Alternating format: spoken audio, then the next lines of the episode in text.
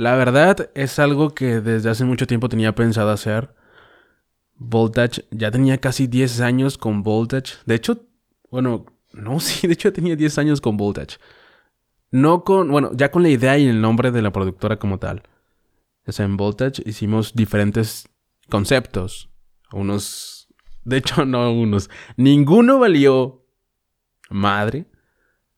Hasta el último que es el Popodcast.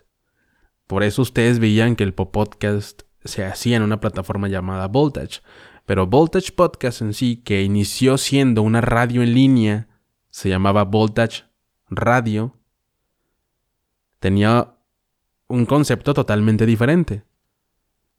Pero yo lo empecé como Voltage en el 2011 con unos podcasts muy, muy sencillos, muy raquíticos, pero que lo subía a SoundCloud, recuerdo. Eh, con el tiempo empecé a querer meterle video y e hicimos proyectos de transmisión en vivo en, Facebook. Eso fue en el 2015. Ya un poquito más serio y con amigos. Hay cuenta que el 2015 al 2017 lo utilicé para hacer pruebas, básicamente. Yo, solo. Pero ya tenía la página que se creó en el 2015. Voltage Podcast, que ahorita es la que se llama Yapo Podcast. Bueno, entonces para el 2017 empiezo, conozco unos, unos unos camaradas en la escuela y les propongo que hagamos un, programa en Facebook, como mucha gente lo está haciendo. De desmadre, claramente. Platicábamos de cualquier cosa de una manera súper antiprofesional. Sin embargo, pues como todos éramos comunicólogos, pues no se nos hacía tan difícil.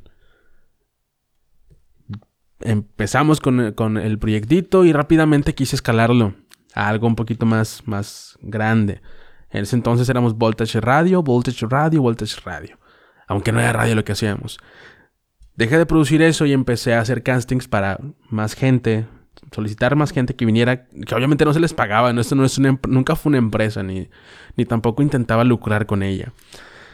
Y en estos castings es como entra Eric Orduña, que fue, que fue el primero que se acerca, por conocidos que ya estaban aquí. Y empezamos a, hacer proyectitos muy sencillos, la verdad, pero ahí ya le quise dar ahora sí el giro de radio. Yo siempre quise hacer una radio en línea, siempre, siempre, siempre. Y lo hicimos durante tal vez unos 5 o 6 meses. Después me olvidé del, de lo que era el concepto de radio, o sea, de poner músicas, de mandar a música y cosas así. Menciones. Y quise hacerlo un poco más, más tipo programa de Facebook y listo. Y ahí es donde, donde nacen otros conceptos más. La Botana con Jorge Amaya, que ahí también entra Jorge Amaya. Ya se había, ya se había integrado Hugo Reyes también. También Iván Sauceda. Todos eran amigos de. Ellos, ellos eran amigos porque ellos estaban en una facultad juntos. Yo no los conocía a ninguno. Pero obviamente uno a uno se fue uniendo y pues ya actualmente somos ya compañeros en el podcast.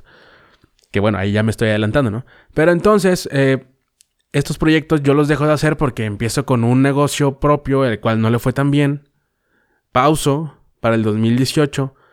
Para el 2019 quiero retomar, finales del 2017 creo fue ese, ese final. Para finales del 2019 quiero retomar.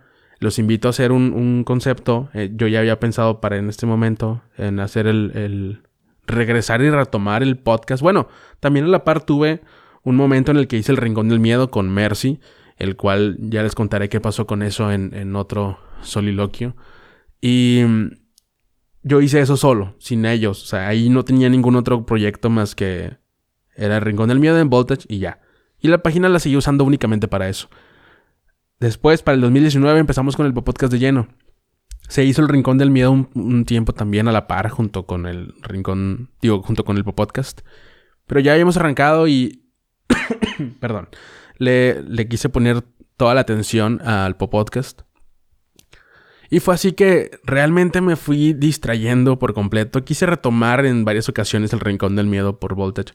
Pero ya me fue muy difícil. Tenía otras cosas que hacer. Tenía que conseguir gente porque a pesar de que pues sí puedo hacerlo solo, yo quería tener un equipo. Un equipo de gente. Me gusta trabajar en, equipo, la verdad. También me gusta trabajar solo, pero ciertas cosas. Esto yo lo quería hacer en equipo.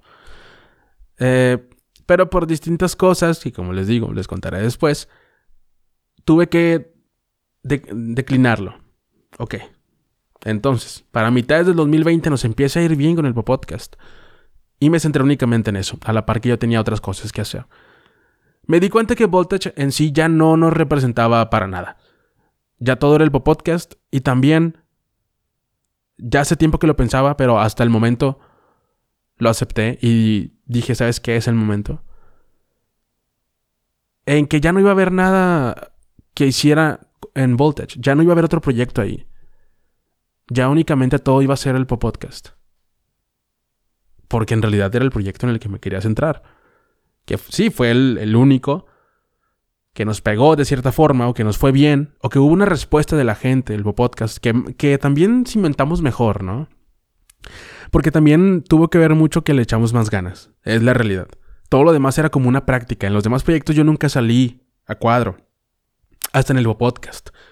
Para mí todo ese proceso fue un proceso, valga la redundancia, en el que fui aprendiendo yo mismo. Y me, pasara, me pasaba muchísimas horas nalga aprendiendo todo lo que sé ahora para poder ofrecer un producto de calidad técnica muy alto. Muy alto. No de contenido, calidad técnica. Y creo que lo he logrado. Entonces, Volte ya no nos representaba. Iniciando, pues sí. Ahorita no. Ni en Instagram, ni en Facebook, ni en Twitter, que es la red que tenemos más desatendida, la verdad. Ni en YouTube. Ya no quería llenar ningún proyecto, ya no lo iba a hacer. Es por eso que se cambia el nombre de Voltage Podcast a únicamente Pop Podcast.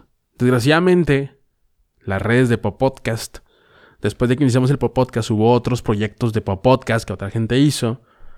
Y nos ganaron el nombre de Pop Podcast, así que tuvimos que ponerle Hola Pop Podcast. Fue la solución. Pero esa es la realidad. Voltage mm, desaparece con un profundo dolor en mi corazón. Soy muy apegado a todo eso en realidad. Y claro que me duele y me dolió. Hugo que estaba conmigo en ese, en ese momento y que él estuvo desde el 2017, que han sido muy leales todos ellos. Ha estado conmigo desde el 2017. También le dolió y le pesó, yo creo que hasta más que yo. Visualmente.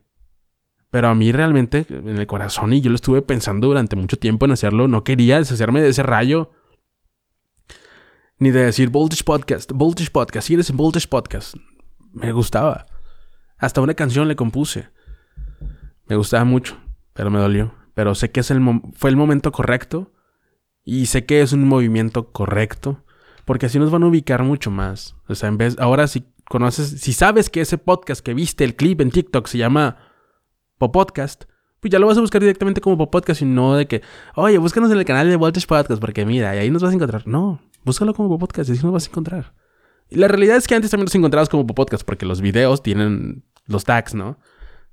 Pero ahora ya no va a haber tanta confusión.